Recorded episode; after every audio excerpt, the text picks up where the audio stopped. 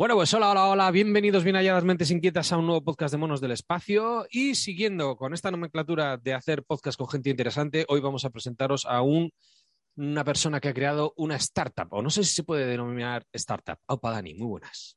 Hola, buenos días, José, ¿qué tal? Bueno, startup no sé, no sé exactamente qué es startup, ¿no? Es una empresa que, pequeñita que crea con algo distinto si lo ponemos por ahí, pues sí, somos, somos una startup. Sí, pero uno está acostumbrado a escuchar lo típico, ¿no? Eh, en Silicon Valley ha salido una empresa de no sé qué, parece que todo lo de Internet, todo de tecnología sale de allí. Y vosotros, eh, dime quiénes sois y así ya la gente os conoce. Vale, pues somos cuatro amigos, somos de Bilbao, bueno, uno es de Vitoria, pero trabaja en Bilbao. Ole. Eh, nos conocimos en el trabajo, muchos años trabajando juntos, trabajamos en el sector de viajes, Oh. Y, nos conocimos todos en algo relativo a la informática, ¿no? Uno en parte de marketing, pero haciendo también temas de informática, otro desarrollo puro, otro era en tema de reporting, data warehouse. Y a mí que me tocaba un poco también lo que era la distribución de los viajes y un poco la tienda online de, viajes. Hacíamos los cuatro cosas no parecidas, pero sí dentro del mismo sector y teníamos eh, pues una buena amistad y de ahí surgió un poco lo que es lo que es Kimo. Muy bien, la idea de montar una web para comparativa en principio de móviles o, cómo surgió la idea. Sí, bueno, fue, en el 2014, ¿no? Inicialmente la idea que, siempre nos rondaba la cabeza, somos muy frikis de los móviles, nos encantan, igual que a ti, que ya sé que, que te encantan, ¿no? Entonces somos muy frikis y en aquella época, en el 2014, pues había, eh, estaba la, el 3G, la red 3G, Y teníamos el típico problema, pues los terminales que venían de China, los que empezaban a venir, que tenían problemas con la banda 900 y la 2100 en 3G, ¿no? Entonces, como estábamos todo el día buscando información y era también algo relativo que también hacíamos en nuestro trabajo con, viajes, con hotelería, con vuelos y demás, dijimos, joder, tenemos que tener una base de datos con los móviles, coño, y que así podamos saber cuál se puede usar, cuál funciona, cuál no funciona y, demás, ¿no? Sí. Pero solo con la idea de hacer algo que fuese útil para nosotros y para nuestros amigos que siempre nos estaban preguntando. Éramos el cuñado de turno, al que le vas a mm, preguntar. Mm, mm.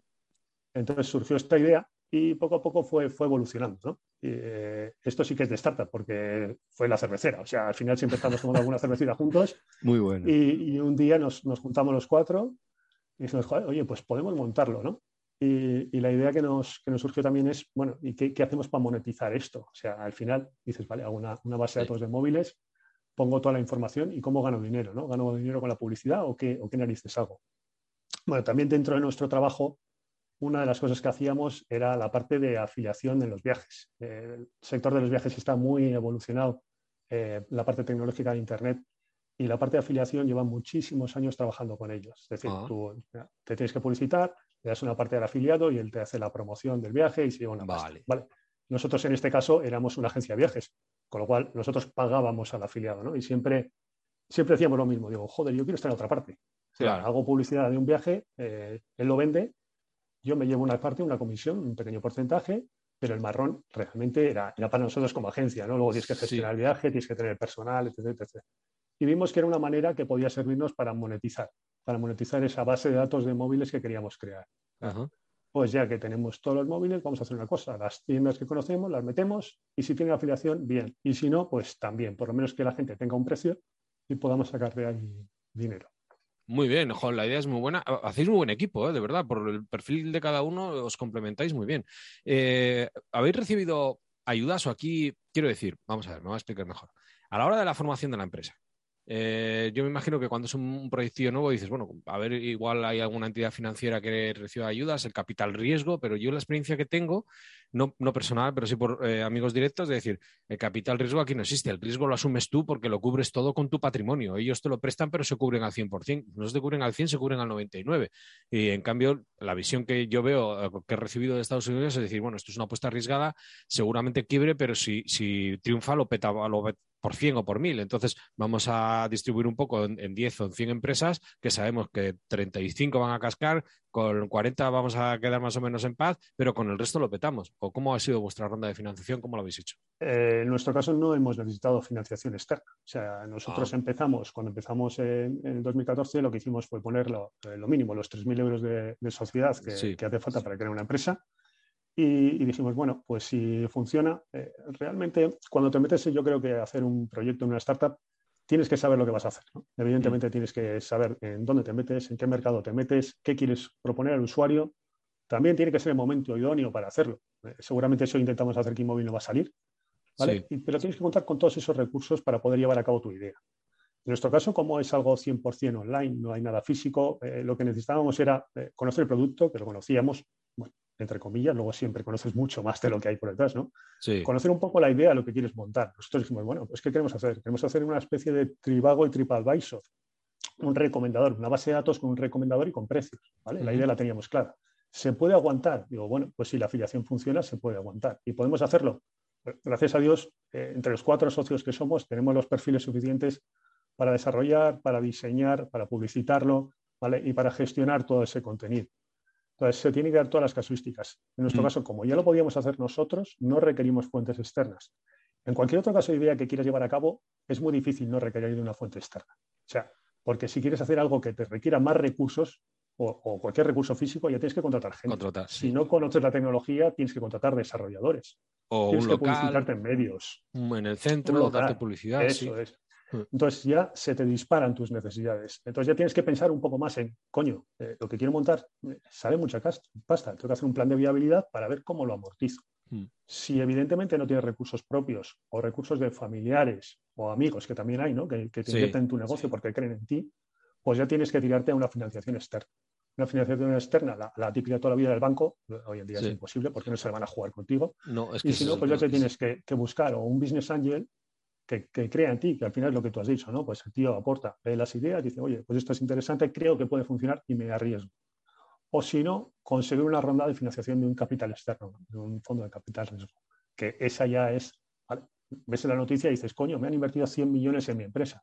Bueno, han invertido, han mm. invertido, pero tienes una escopeta que con 100 millones de balas, que como te falle, te pegas un tiro. sí, sí, el, el crowdfunding no, es, no es donación, sí en ese lado vivimos tranquilos. ¿no? Eh, sí que mm. coincidido con alguna gente que ha montado también startups conocidas con, rondas de financiación de muchos millones y que luego cuando estás hablando con ellos te dicen, joder, hostia, es que es, muy bonito la pasta que tengo aquí para mover las cosas, pero tengo una presión que es exagerada. O sea, tengo que llegar a cifras, tengo que llegar a números, tengo que crecer, porque si no, tengo la pistola en la cabeza. O sea, me pueden echar a la calle y el negocio es suyo, te quedas sin nada. ¿no? Gracias a Dios nosotros no tenemos ese riesgo, no tenemos Menos mal, pero habéis pegado el salto, quiero decir, de trabajar eh, cada uno para otro, os habéis puesto, ¿cuándo? Porque empezó con una base de datos, una idea, una ayuda, y luego ¿cuándo se convirtió en vuestra, eh, en vuestra fuente de ingresos, en vuestro trabajo? Pues desde que la creamos empezó a ingresar, evidentemente no empezó a ingresar para dar el coste que tenía, ¿no? Porque no es mucho, pero algo tiene. En el 2000, te hablo de memoria, ¿eh? 2015 creo que fue a finales, dos de los socios dejaron el trabajo y se pusieron 100% aquí móvil. En el 2016 o 17, pues eh, Igor y yo, otro compañero y yo, dejamos también el trabajo y nos pusimos también full time aquí móvil. Eh, lo que estamos haciendo hasta entonces era trabajar eh, en el horario diurno en nuestro trabajo y en el horario nocturno y vacaciones en el otro, en, en Kimóvil, ¿no? Teníamos dos trabajos, por así decirlo. cuando te, te, ves la película de una startup es muy bonito, pero hostia, tienes que saber que para montarla eh, la gente dice, bueno, ha tenido suerte. No, no, la suerte te pilla trabajando. O sea, te pilla trabajando sí o sí. Además, pues si tienes familia, como, como es mi caso algún compañero más, o como te pasa a ti, ¿no? Tienes que estar con la familia, con tu trabajo y con el otro trabajo. Entonces, eh, hay ocasiones en las que, coño, estás haciendo, desarrollando algo, tienes que parar para cambiar los pañales del niño que se ha cagado. O sea, es así de claro. no, no, o, tienes que estar en vacaciones y estás con tu portátil trabajando para tu otro trabajo. Pero bueno, también es la parte buena que es tuyo, ¿no? Ahí sigue el tú, sí que es tú y déjate depender de un tercero. Pasa que en mi caso, por ejemplo, esto es un hobby, he estado 10 meses sin grabar y no tenía ninguna presión, digo, lo dejo, lo dejo porque hay una situación prioritaria en casa, pero si ya igual si es tu trabajo, tu segundo trabajo, lo puedes hacer, pero ya cuando te montas otro trabajo con otros compañeros, hay una corresponsabilidad. Tú no puedes decir, eh, necesito un tiempo. O sea, tienes una obligación, un compromiso y encima es que son tus amigos, no les puedes fallar. Ya no es solamente por el horario o por lo laboral, es que es por lo personal. O sea, que el compromiso es muy, muy, muy fuerte. Eh, yo os conocí, os voy a contar, eh, trasteando, claro, tuve una época también que estaba mirando todo lo de móviles y tal, y cuando encontré, por lo que has comentado tú, eh, que te comprabas un Huawei y decías, coño, este lo pillo en China más barato, y decían, que sea el L29, que si no, no tiene las bandas y te quedas sin cobertura. ¿Cómo que el L29? Y entonces dije, coño, pero si en esta web viene todo. O sea, ya no tengo que andar mirando yo lo que has comentado de las frecuencias, ¿no? Que decíamos al principio, 900, 1800, 2100. Si no tiene esta, no, luego no vas a tener 3G y tal. Y, ahí me enganché. Entonces, yo no sé si el resto de la gente ha sido el boca a boca o, os habéis publicitado un poco por internet, pero yo os conocí así de referencia personal y luego os enganché y, he hecho de comercial. Si, vendéis algún día por mil millones, acordaos de mí. Pero sí que, cuando alguien me pregunta eh, por temas del trabajo, recomiendo una web, que es donde viene la información, y cuando alguien me pregunta por tema de móviles, le digo, mira, Keymobil. Digo, porque puedes decir, ¿cuánto dinero te quieres gastar? Que lo pone arriba en una barrita hasta cuánto te quieres gastar. Te hacen una comparativa, porque también tenéis para comparar móviles. Eh, tenéis enlaces por si alguien quiere con los precios, que entiendo que es con lo que os mantenéis. O sea, no vivís de la publicidad, cosa que los que hemos seguido canales de YouTube eh, en, no voy a decir nombres, pero hay un canal muy grande que, decía, esta nueva marca ha sacado una aplicación para mejorar las fotos y se nota, y la marca publicó en Twitter que esa nueva mejora se iba a implementar tres meses más tarde. Correcto. Eh, el nota es muy famoso, sí. Claro, jolín, es que, y luego yo, me acuerdo también de otro compañero que tenía un canal de YouTube, dice, pero si he ido con estos a París, nos han regalado el móvil, hemos ido a la vuelta, hemos coincidido con uno cenando y el otro ya ha hecho una review. Como ha hecho una review, si nos lo acaban de dar, no, no hemos estado ni dos horas con el móvil. Claro, entiendo que el, objetivo del canal de YouTube es ser el primero para tener más visualizaciones y entiendo que no pueden hacer críticas fuertes cuando tienes publicidad de Samsung, Huawei, Apple no, no paga, pero si dices, coño, ¿cómo lo voy a criticar el book insignia de la marca? Me quedo sin X mil euros, pero vosotros no tenéis publicidad, o sea, que entiendo que os financiáis. Bueno, nosotros, a ver, eh, nosotros vivimos de la afiliación, empezamos a meter publicidad, no, no de marcas, sino la publicidad de ads en la página web hace mm. dos añitos más o menos, pues porque la afiliación es algo que ha ido bajando. empezamos 2017, creo que fue más o menos cuando más se pagaba por afiliación, a partir de ahí ha ido todo para abajo. Hmm. En números de visitas sí que, sí que hemos ido creciendo. Ahora mismo estamos en unos 5 millones de visitas al mes, unos 60 millones anuales. Pero lo que es la, afiliación desde el 2017 cada vez se paga menos. Entonces, y la, cada vez está más peleado, porque si te fijas antes los medios, no veías en un marca una noticia de Xiaomi. Ahora es que lo ves en el marca, en el país, mm. en el español. Es decir, antes nos peleábamos pues, con Sataka, nos peleábamos con GSM Arena, nos peleábamos con gente del sector con el que te esperas pelearte. Ahora ya no. Ahora ya es para libre. ¿no? Esas noticias salen en absolutamente todos los medios porque les da. Con lo cual, tus ingresos de afiliación bajan muchísimo, muchísimo debido a esto. Entonces, mm. sí, metemos publicidad de ads, pero no publicidad de las marcas. Es decir, nosotros somos, cuando empezamos, empezamos a hacer una base de datos, como tú dices, con el mm. dato frío. El dato frío que lo intentamos buscar en el fabricante, en los foros, en nuestros móviles, en los de nuestros conocidos, debajo de las piedras, todos los sitios que puedas, buscas la información. ¿no? Y se la das al usuario. Eh, cometemos fallos, como todo el mundo, pero bueno, que, siempre te los echan en cara, siempre te echan mucho más en cara los fallos que las bondades. Pero teníamos un dato frío de, un móvil. ¿no? Entonces, para tomar una decisión, teníamos un móvil y un precio, está muy bien, puedes filtrar. Y lo que empezamos a hacer es evolucionar un poco la plataforma. Metimos las opiniones de los usuarios, que creo que fue un, no sé si fue en 2016 cuando cada uno ya podía opinar sobre su móvil, ¿no? Pues sobre la batería, sobre sistemas, sobre la cámara. Eso la verdad que nos dio un punch para decir, joder, tienes algo más, ¿no? Eh, ¿qué, le gusta a la gente de este móvil y qué no le gusta? Luego metimos más cosas. En el 2017 metimos el visor de fotos, que la verdad que no, ha tenido, no ha hecho mucho ruido, pero para mí es una de las cosas que más me gusta, ¿no? Lo que, lo que hacemos ahí es con los móviles nuestros que tenemos y con, los de los amigos, creo que a ti también te pedí alguno alguna vez. Sí, sí, ahora voy a contar cómo te conocí a ti. Dale, dale. Claro, era, era por eso, ¿no? Lo que, lo que hacemos es, coño, eh, joder, si quieres ver qué, fotos saca, pues ¿por qué no pone las fotos de la cámara, ¿no? Entonces hicimos un visor de fotografías y vamos sacando fotos con los móviles que tenemos. No tenemos todos, por desgracia. Entonces los que compramos o los que nos deja alguien, pues sacamos las fotos, una foto de estudio con poca luz, mucha luz. Nos vamos a la calle, sacamos fotos selfies, sacamos fotos de paisajes, interiores, las catalogamos y ponemos un visor y, lo, y dentro de la ficha del móvil puedes ir a la parte fotográfica y verlo ahí. Muy bueno. Eso lo hicimos pues para dar ese añadido. Sí. Y luego hicimos otro más, 2018, que fue el chequeador de frecuencias. Eh, lo que hicimos es, como tenemos las bandas del móvil, como he dicho antes, las, de 3G, eh, esto fue una burrada de puta madre, además, o sea, fue, no, sé ni cuántas semanas estuve buscándome operadoras, ¿no? Me, saqué todas las operadoras del mundo y me recorrí eh, no sé cuántas tendremos, pero bueno, te lo, puedo mirar ahora mismo. Mentalidad de Bilbao de toda la vida, ¿eh? O sea, operadoras, todas las del mundo. Sí, sí.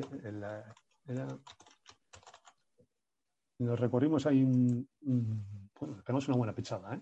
Sí, no, cuando has dicho semanas. 670 operadoras, 670 operadoras de todo el mundo, ¿qué bandas trabajaban ¿no? en 2G, en 3G, en 4G y ahora también en 5G? 5G. Entonces, de esa manera lo que hacemos es machear un poco las bandas del móvil con las bandas de la operadora y te dice, oye, pues si te vas a ir a Senegal, en Senegal funcionan estas operadoras y tu móvil no te va a valer más que para el 2G. ¿vale? Y eso fue muy útil. Lo que pasa es que eso también requiere un estar encima continuamente, que ahí sí que hay, que agradecer, porque hay usuarios que, que, alucinas. ¿eh? O sea, lo mismo que hay gente que te critica por cualquier tontería. te pueden mm. criticar por cualquier chorrada que has hecho mal. Sí. Hay gente que te ayuda que, es para quitarse el sombrero. te dice, oye, te llamo de, no sé, de las Islas Caimán, pero así y han abierto tal operadora y en 4G tienen esta banda y esta banda. Y dices, joder, pues la añades. Y dices, coño, es un valor añadido. Igual te vende de ese país mil personas en todo el año, pero bueno, son mil personas que saben, o si vas a ir a ese país, que sabes si te va a funcionar o no te va a funcionar. O te lo encuentras y te guardas la web en, favoritos porque dices esto para mañana. Cuando trabajaba en, una empresa de telecomunicaciones hacíamos los móviles para Europa, otra frecuencia distinta para Estados Unidos y Canadá y otra totalmente distinta, pero totalmente distinta, que tenías que cambiar el integrado y todo, eh, para Japón que entiendo que, quien diga, oye, pues yo es que ando saltando de un sitio a otro o que me quiero ir a otro, como va a pillar, joder, está muy bien, tío, está muy bien. Sí, eso, eso también lo tuvimos que hacer. Joder, te estoy aquí soltando no, una no, No, no, yo estoy aprendiendo. a, mí, mientras me guste a mí y estemos a gusto, luego a la gente, pues que valore como considere, ¿eh? a que no le guste que vale, Bueno, lo que, lo que, hicimos también con el chequeador de frecuencias es lo que tú dices, ¿no? O sea, el, el móvil es para Japón.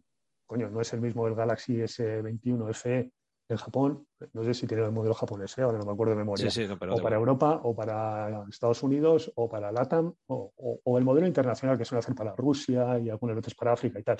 Entonces ahí sí que fuimos creando modelos. Con Xiaomi es un, es un todo igual. Xiaomi tiene su modelo indio, tiene su modelo chino, tiene su modelo LATAM, tiene su modelo internacional, su modelo global.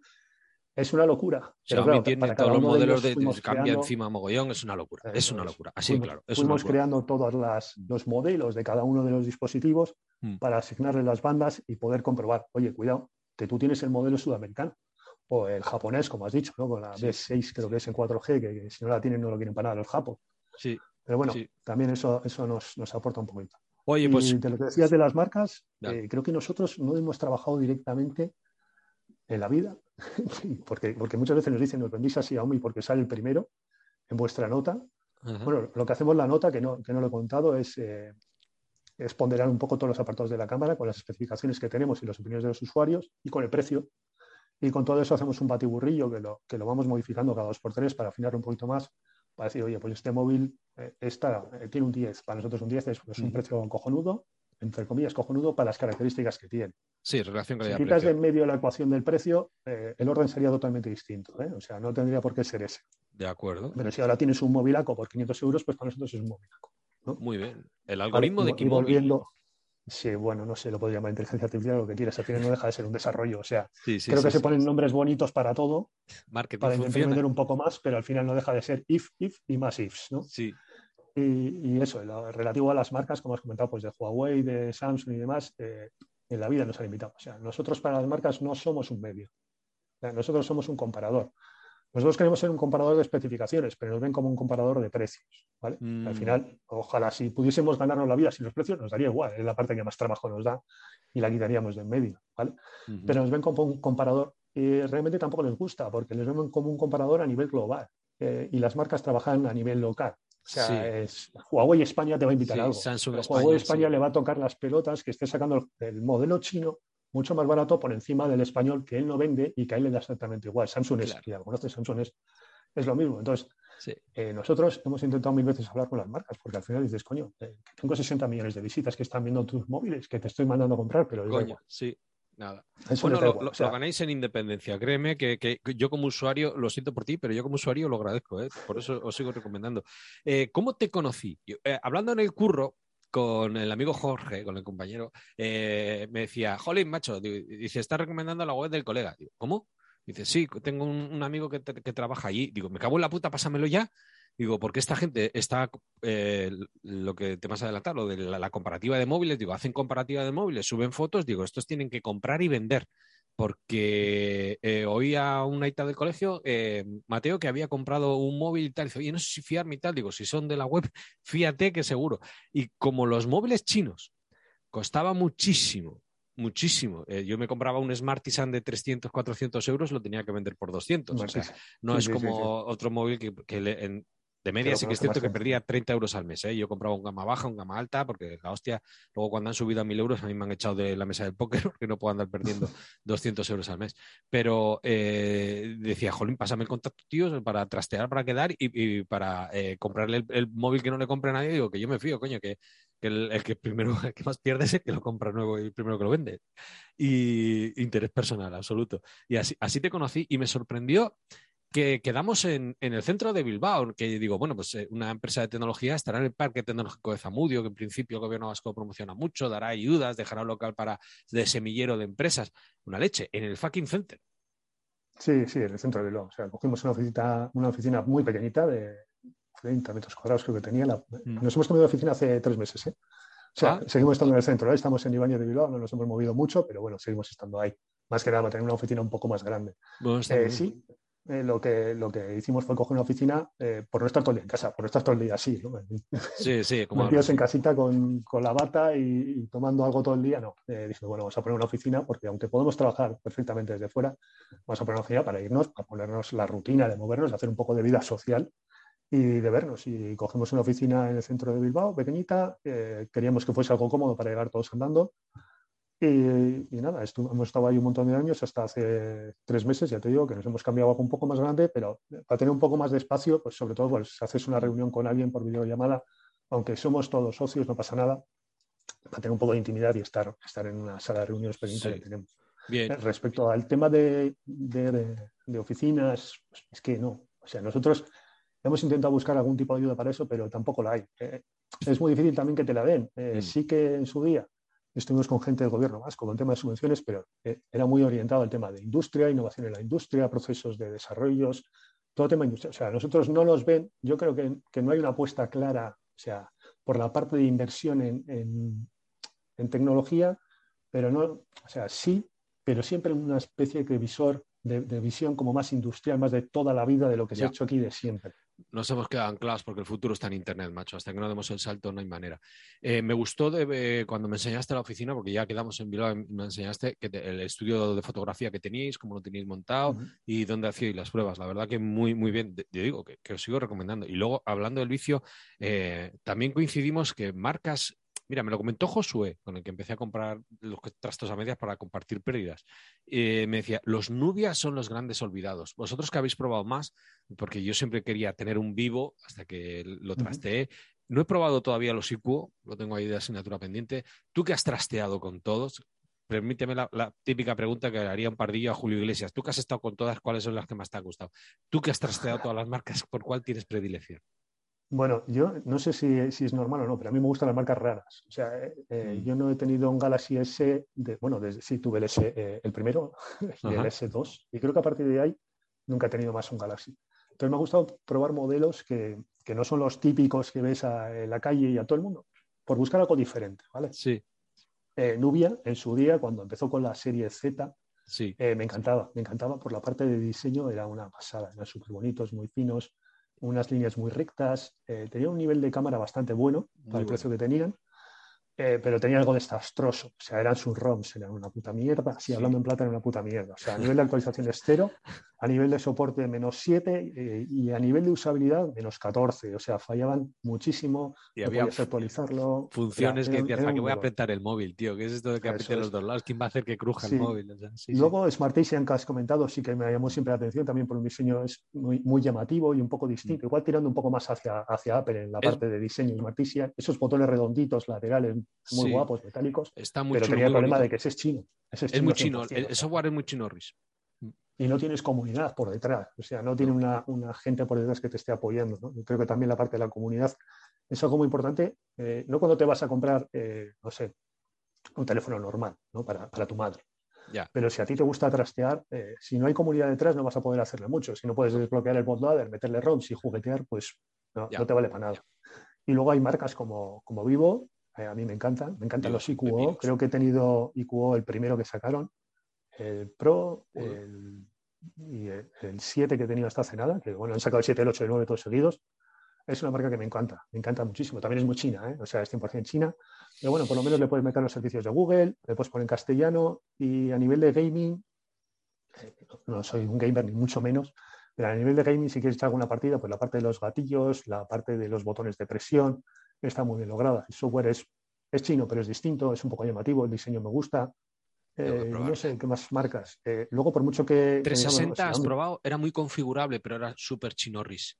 360, pero eran buenas, ¿eh? De hecho, los Galaxy Note eh, y los S ponían en, los ajustes que habían eh, pillado el software de, la marca, de, 360. Costaba mucho también venderlo, claro, dices, esto cómo va a ser una marca. Luego te metes en, alguna mm. web china y dices, joder, si los móviles más caros no son los que nos venden aquí, ni Apple, ni Samsung, ni ostras, había una marca que era 4484, que eran móviles de X mil euros. Y no estamos hablando de pantallas flexibles, o sea que sí, sí. Y perdona, que te he cortado. Huawei, Huawei me ha gustado mucho la gama, la gama alta en cuanto a fotografía. La mm. gama alta en fotografía de Huawei para mí es de lo que más me, de lo que más me ha gustado. Eh, tampoco he probado Apple, porque mucha gente dice, bueno, la mejor cámara del mundo, ni los Pixel. O sea, no, Pixel algún compañero tiene, pero como te pasa a ti, ¿no? O sea, al final nosotros eh, para probar un móvil lo tenemos que comprar. Y no te digo como empresa, ¿eh? porque como empresa tampoco somos una empresa que compra y vende móviles, con lo cual somos, es publicidad lo que hacemos, ¿no? Entonces no mm. compramos los móviles. Si lo compramos es a nivel personal, yo pruebo los que me compro para mí. Los que me compro para mí, los que compra mis amigos, mis compañeros, los que compro para mi mujer o para mis hijos. O sea, así de claro. Y esos son los que pruebo y luego, si no quiero, los vendo y me compro otro.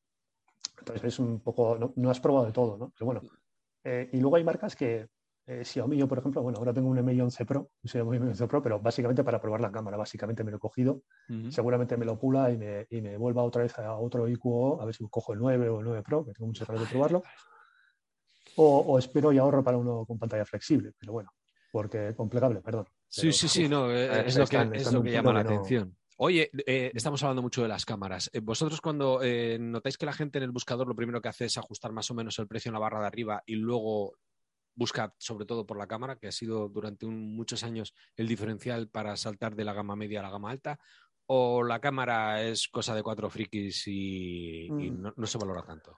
Viene más la batería. yo creo que antes, antes igual se valoraba más, ahora se valora más el precio, lo primero, mm. evidentemente. Lo primero que haces es poner el precio y luego sobre todo las marcas. Eh, la gente va a marcas conocidas.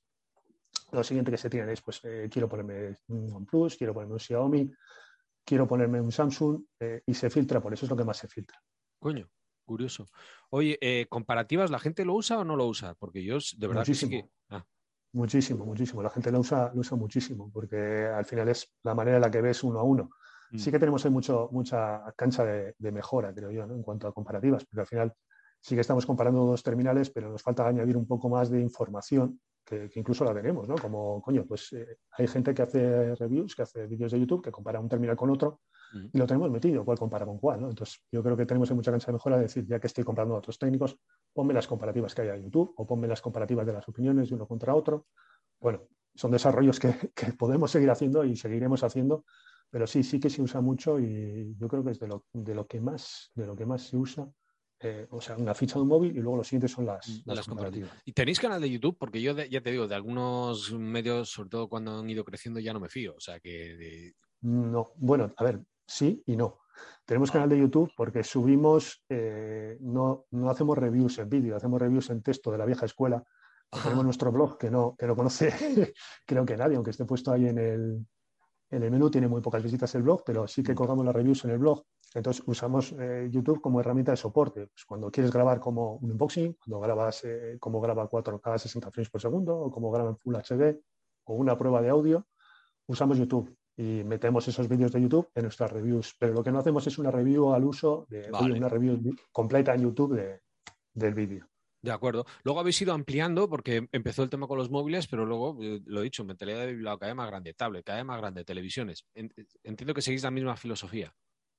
Eh, sí, empezamos con móviles, que es lo que más nos daba. El producto de tablets, como es un producto prácticamente similar, o sea, eh, caía por su propio peso y lo, metimos, no nos costó mucho. Antes de meternos con teles, empezamos a hacer otro, otro proyectito que lo tuvimos que matar, por desgracia, que no conocía casi nadie, que fue X My Key, Besame el Key que lo que, lo que hicimos fue, es una, era una web aparte, ¿eh? totalmente distinta. Lo que hicimos fue, bueno, teníamos muchas fuentes de datos, ¿no? De, voy a contar un poco cómo, cómo tenemos la información. Dale.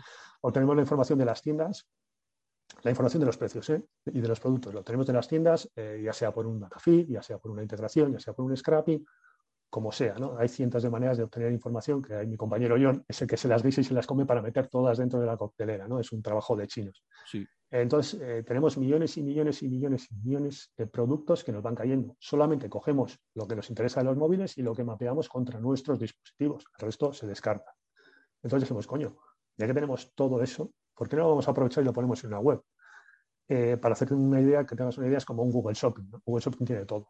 Entonces hicimos lo mismo. Cogimos todos los datafeeds que teníamos de AliExpress, de Amazon y de todas, absolutamente todas las tiendas y las metimos en una coctelera. Fue un curro bastante, bastante laborioso. Estuvimos como seis, ocho meses de desarrollo. Nos sirvió mucho para aprender, porque ya no te vale con la típica base de datos como hacíamos para buscar. Empezamos a tirar de servicios externos, de Elasticsearch, cosas así, a nivel tecnológico, porque si no, moríamos. O sea, si estábamos hablando de unos 12, 13 millones que, que metíamos de repente de productos, buscar en 13 millones de registros es más complicado. Y si lo vas sumando, sumando, sumando, te crean tantos millones que es muy difícil. Lo que hicimos fue una lista completa, intentamos categorizarla entre comillas, con todas las tiendas que teníamos y todo el producto que tenía esas tiendas. Un buscador genérico, sin más que tú buscabas algo, lo que fuera, y siempre te da resultados. Vale, me da vale. buscando tú, a ver cuánto vale en Amazon, cuánto vale en AliExpress, cuánto vale en eBay, cuánto vale. Sí. Pero sin estar asociado a un producto, como está en Keymobil. Es decir, directamente en bruto, todo lo que había, todo lo que teníamos. ¿no? Si buscabas Xiaomi, te van a salir pues desde los móviles, las tablets, las para calentar el baño, es una eso, todo lo que tenía, te salía absolutamente todo. Luego tú ya filtrabas por precio, por categoría y no tenía más filtros, porque no, no, había, no había más tutía. Eh, funcionar, funcionaba.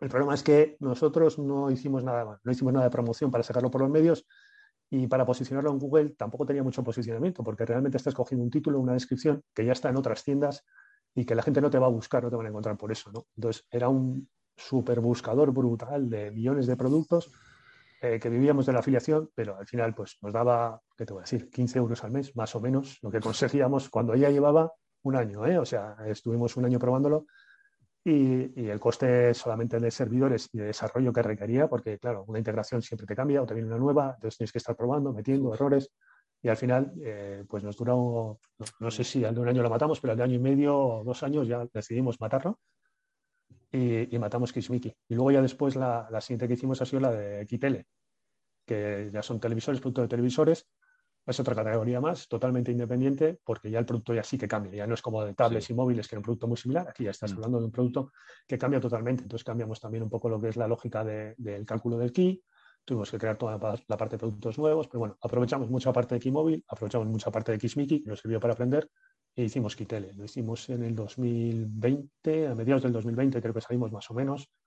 Y eh, bueno, es un producto, eh, por desgracia, que controlamos un poco menos, ¿vale? Sí, como móviles sí que teníamos muy trillados. No, pero el software Todas las características técnicas del móvil las conocemos.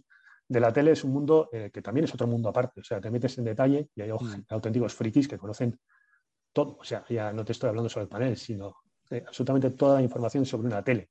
Y además es un sector en el que las, las marcas son muy, muy eh, se inventa mucha terminología de trilumínidos y que sí, suena súper sí. bien. Para patentarlo, pero, pero no es lo mismo es, que el pero tú para hacerlo, Pero tú para hacer un esquema de todo eso es una auténtica locura, ¿no? Y luego además no te cuenta la información. O sea, hay sitios que no te dicen ni el peso de la tele. Y dices, joder, coño, que estoy comprando un armatros de, de, de, 30 kilos, dime lo que pesa, ¿no? Que lo quiero colgar en la pared. Entonces, mm. sí que nos cuesta muchísimo más que lo que es con móviles. El llegar al detalle del producto, el llegar a tener la información correcta, nos cuesta mucho más. Pero bueno, eso está con Kitele. Funciona lógicamente mejor que Xmiki, si no lo hubiésemos matado ya también. Sí. Pero bueno, no, no tiene tanto peso como, como tiene Keymóvil, ni mucho menos. Os veo, os veo en la pelea hoy adelante, total, joder, muy bien. Porque ya te digo, yo, yo mi recomendación suele ser, eh, mira a ver eh, cuáles son los que te gustan, los móviles que te gustan, échale un ojo en una tienda física, porque a veces dices, coño, todo el mundo está hablando del Poco X3, digo, eso es un ladrillo, pero bueno, eso míralo, es. vete y míralo, cógelo, que igual el tamaño no te convence, o luego lo tienes y dices, esto es plastiquete o tal, y luego compara en Keymóvil. Y, y con las teles muchas veces nos, nos guiamos bueno, que ya está un poco mal metido, ¿no? Por eh, las características físicas o por una marca en concreto, luego dices, joder, pero si no se me actualiza el software, yo no tengo las aplicaciones que tiene el otro, tío. Así que tampoco, mira, me, me quitas otro marrón. Yo sigo delegando o subcontrato, si no te importa. Luego, no, canal de YouTube ya has comentado, pero yo también sé que tenéis canal de Telegram, que yo lo miro porque suelen caer cholletes por allí. Sí, tenemos un apartado de, de, chollos arriba en nuestra web, que lo que hacemos es cada vez que generamos un chollo, eh, lo mandamos también a, a Telegram, sale, sale directamente. Está muy lo tenemos no solo para España, ¿eh? esto es para, todo el mundo. Tenemos dos canales realmente, uno ah. internacional y el otro nacional. Cuando generamos una oferta determinamos a qué país va y el sistema la manda a uno o la manda, o la manda a otro. Hay como yo creo que como todos los canales de chollos, al final al vivir de la afiliación pues tienes que vender Sí, yo te vuelvo a repetir, ¿eh? por mí, ojalá no lo tuviéramos. No, que Porque querría decir que nos podemos centrar más en el producto más que en el, precio, pero claro, es, la guerra que mm. necesitas tener, ¿no? Y es lo que desde hace ya pues, un par de años todo el mundo tiene un canal de Telegram o un canal de chollos. Creo que cada vez pesa menos, pero, pero sigue estando ahí. Pesa menos porque hay tanto, hay tal masificación y luego pues tienes al grupo Piper que son, que son unas auténticas máquinas, ¿no? Que, con cholliómetro, pero bueno, que al final no deja ah. de ser eh, eh, piper.com o sea, están al final en toda Europa y abrieron aquí chollómetro y tiene muchísimo peso y al final la gente también se va a ver a los chollos a, esa página web. Pero bueno, mm. nosotros seguimos manteniendo el canal. Creo que además tenemos unas ofertas bastante cuidaditas, entre comillas. Igual alguna vez podemos meter la zanca, pero está, está bastante cuidadito y, publicitamos de todo, no solo móviles. Cualquier tipo de producto tecnológico lo metemos por ahí. Yo lo tengo, ¿eh? lo, reconozco. Quiero decir, si no, no lo recomendaría. Y luego me gusta, por ejemplo, cuando miro en la web vuestra, porque dices, mira, precio este móvil o lo que sea, comprado desde China, esta es la tienda, precio de este móvil comprado desde Europa, precio tal. Y, sois un pequeño plus o un gran plus porque cuando ha habido malas experiencias con una tienda, con cualquier usuario, porque tú puedes decir, yo, he comprado 10 y los 10 me han ido bien, pero si tú eres el referenciado, el intermediario de 100 personas y uno te pone una pega y dices, hombre, esto te tiene que dar la razón la tienda y no te la da, y dices, pues ya no te recomiendo para ninguno, porque si me das problemas con uno, me puedes dar problemas con 10. Así que me, me, hacéis de criba. te digo que os tengo subcontratados. Y entiendo que además así es un poco la fuente de financiación, ¿no? Sí, eso es. Y respecto a las tiendas, nosotros bueno, tenemos el dinero principal de, las tiendas, pero también para nosotros eh, eh, no podemos dejar que esté cualquier tienda. Hemos tenido en estos años mm. muchos problemas con tiendas, pero muchísimos. Y ya hemos quitado muchas tiendas. Eh, inicialmente, y ahora también tenemos tiendas en las que no cobramos ni un duro, cero, oh. pero que nos interesa tener, porque al final dices, coño, es que solo la tiene ella en determinado país. Claro, tenemos tiendas de, de todo el mundo. Tenemos europeas, sudamericanas, norteamericanas, chinas japonesas, rusas. Entonces, hay países en los que tienes que tener una tienda determinada. Si no ganas dinero, no lo tienes, pero por lo menos tienes ese precio para el usuario para que pueda comprar. Y luego hay tiendas que, joder, yo creo que todos hemos tenido malas experiencias. Sí. Pero puede ser la tienda muy grande o muy pequeña. Si esas malas experiencias se repiten, evidentemente la tienda la quitamos. Si un usuario tiene un problema, normalmente, yo creo que en todos los casos, cuando nos han escrito, les intentamos ayudar. O sea, ya que conocemos a, algunas tiendas, ¿eh? no todas, porque muchas van vía plataforma de afiliación, que tampoco tienes un contacto directo, pero por lo menos intentas meter esa presión para decir, oye, este tío no ha recibido el móvil o ha tenido un problema, eh, la garantía o devuelven el dinero, lo que sea. Normalmente siempre sale bien, o sea, siempre hay una solución. Eh, puede haber problemas de logística, puede ser problemas que no tienen nada que ver con la tienda, puede ser que la tienda sea un desgraciado y haya mandado otra cosa, puede ser que se haya equivocado, la tienda lo reconoce y le vuelve el otro, eh, pero normalmente siempre acaba bien. Cuando no acaba bien, la tienda la quitamos. Y hemos quitado tiendas que en otros comparadores lo sigues viendo, incluso en el propio Google Shopping, que dices, Dios mío, ¿cómo cojones tienes esa tienda ahí? O sea, que es un chiringuito que mañana va a cerrar, va a abrir otra con otro nombre distinto, con el zip de su abuela, y, va a seguir generando los mismos problemas.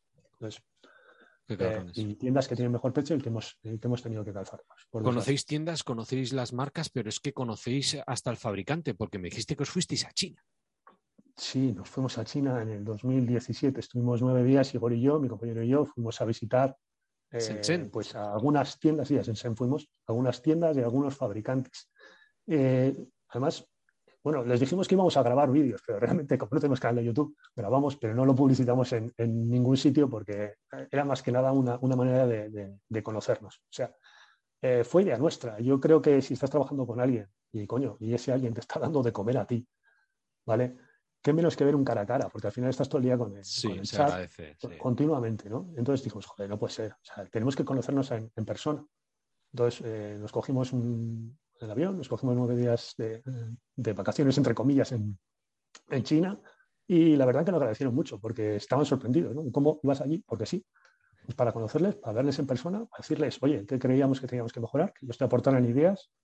Y fuimos a ver a, gente, pues fuimos a ver a Gilles que por aquel entonces era enorme. Fuimos a Banggood, fuimos a Git eh, fuimos a Bill Stream. También. Y además coincidimos con, con Íñigo, con un chico de Basauri que trabaja allí, Tuvimos una muy buena relación, ha venido aquí también y hemos comido con él alguna vez. O sea, hay gente de... Perdón, José. Nada, tranquilo. Veo usted, pero joder, todo marcas grandísimas, tío. eso, conocimos mucha gente, mucho, eh, ya te digo, como Íñigo también de aquí, y luego fuimos a ver fabricantes, fuimos a ver las fábricas de, de Doji, eh, las de Verne, las de Kensinda y alguna más. O sea, en nueve días, como te das cuenta, fuimos a ver un montón de tiendas y varios fabricantes. algunos se enfadaron porque nos dijeron, coño, me han dicho que habéis estado en Shenzhen y venía a verme. Y digo, hostia, es que no nos da tiempo, o sea, que no paramos, no, no paramos para nada. Porque claro, las distancias para ver a Banggood nos tuvimos que ir a Guangdong, que está, no sé si 240 kilómetros, o sea, que no estaba tampoco al lado. Ya, ya, Entonces, que cogimos un tren de alta velocidad para movernos, para volver en el mismo día, pero vamos, fue una experiencia muy bonita. Eh, no sé si sacamos, sacamos en bueno que, les pusimos cara y nos, nos pusieron cara a nosotros. sí, se rompe una barrera, para, ¿eh? Mm, hacer negocio. Pero eh, has mencionado marcas, tío. Yo, Duji, tuve mala experiencia tenía la sensación de que no tenían control de calidad, de que fabricaban a granel y salían malo, pues devuelve lo que te damos otro, no sé. Y Verne tampoco me, sé que se mueven en la gama baja, no tengo experiencia con ellos directamente, pero tampoco me inspira mucha confianza. No, no, no, a ver. Eh, nosotros fuimos a ver las fábricas, lógicamente, cuando ves que lo ponen bonito. ¿vale? Ah. No, voy a hablar aquí. Pero es fábrica, fábrica, de, quiero decir. sí, sí, sí. Porque de verdad. fábrica de, paneles, de pantallas de otro fabricante y de Doji, de Verne eh, lo que pasa es que también fabrican para más marcas, ¿eh? O sea, hacen una ah. especie de marca blanca y venden para más. Vale. Eh, Son como no te voy a decir en cuál, porque no, no, no, en varias, pero en una de ellas, en el, cuando ya nos íbamos, en el último lineal era de producción de, consoladores. Ah. que control de calidad tiene que, cuando te pasas de línea a línea, tiene que ser acojonante, ¿no? Porque claro, ahora prueba la resistencia de este y luego prueba eso. Y dices, coño, no, yo ahí no me meto. ¿Qué tal hoy en día, cariño? Dice, hoy me ha tocado probar los consoladores, no preguntes, hoy ceno, de pie. Ostras, qué bueno. Sí, y ves, la, ves, la, línea de producción, pues bueno, algunas estaban mejor, otras estaban peor. Sí y, ves algún tipo de pruebas que hacían que, que, que, las estaban haciendo porque estábamos allí. Ya, pero, pero se veía de lejos.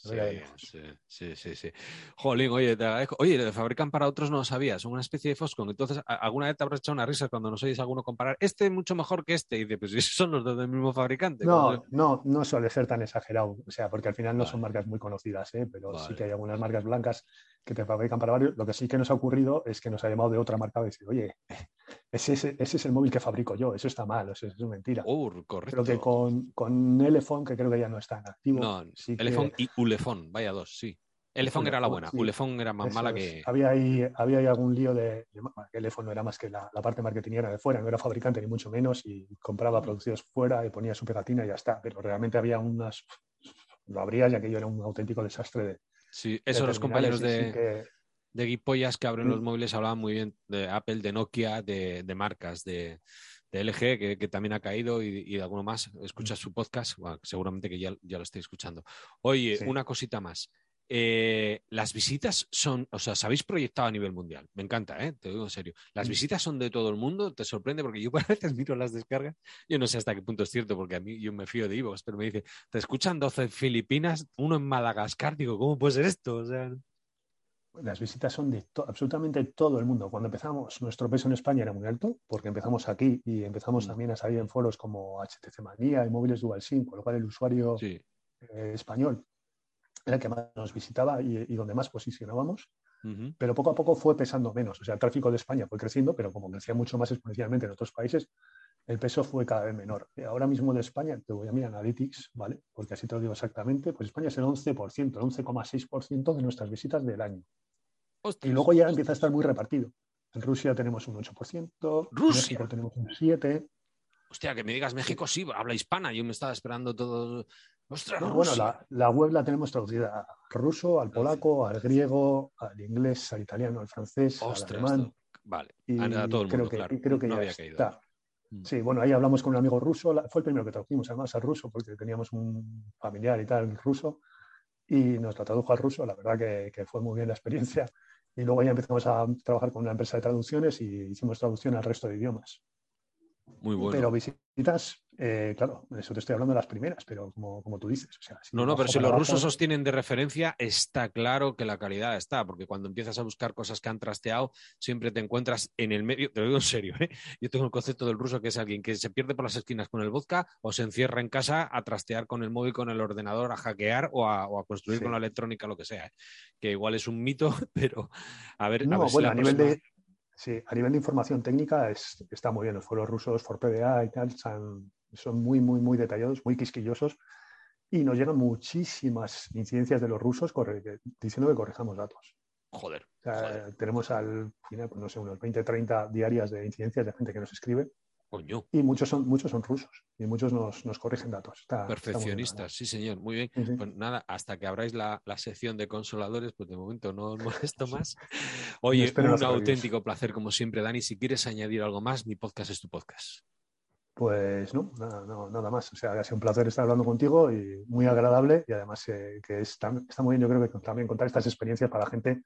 Si mm. se quieren meter a hacer algo, bueno, primero si nos quieren conocer un poco más, pues creo que si tienen más dudas, pues lo preguntas, sin más. Mm. Y si quieres meterte en un proyecto nuevo, pues bueno, también conocer otros proyectos que hemos vivido antes, que, que nos hemos encontrado de problemas o, o, que hemos sufrido y, y, hasta dónde hemos llegado, que creo que es importante. Pues eh, me, defrauda tanta publicidad del gobierno vasco, tanto parque tecnológico y que no apuesten por la tecnología, pero eh, porque sé que a multinacionales sí que les mm, ayudaron fiscalmente, por lo menos. Eh, y luego está muy bien que la gente aprenda la experiencia de se puede, pero todo a tu costa, compañero. Y luego el factor suerte o el momento también es importante. Un auténtico placer, como siempre. La verdad que disfruto las charlas contigo y nos vemos en el vicio. A ver cuando te quieras quitar el último ICUO que vendas, me mandas un mensajillo, a ver si he ahorrado. ¿Vale, tío? Lo mismo, tomamos un cafecito, una cervecita, un pincho, ya sabes, como siempre, José. Un abrazo, tío, enorme. Muchísimas gracias. Hasta luego. Hasta luego.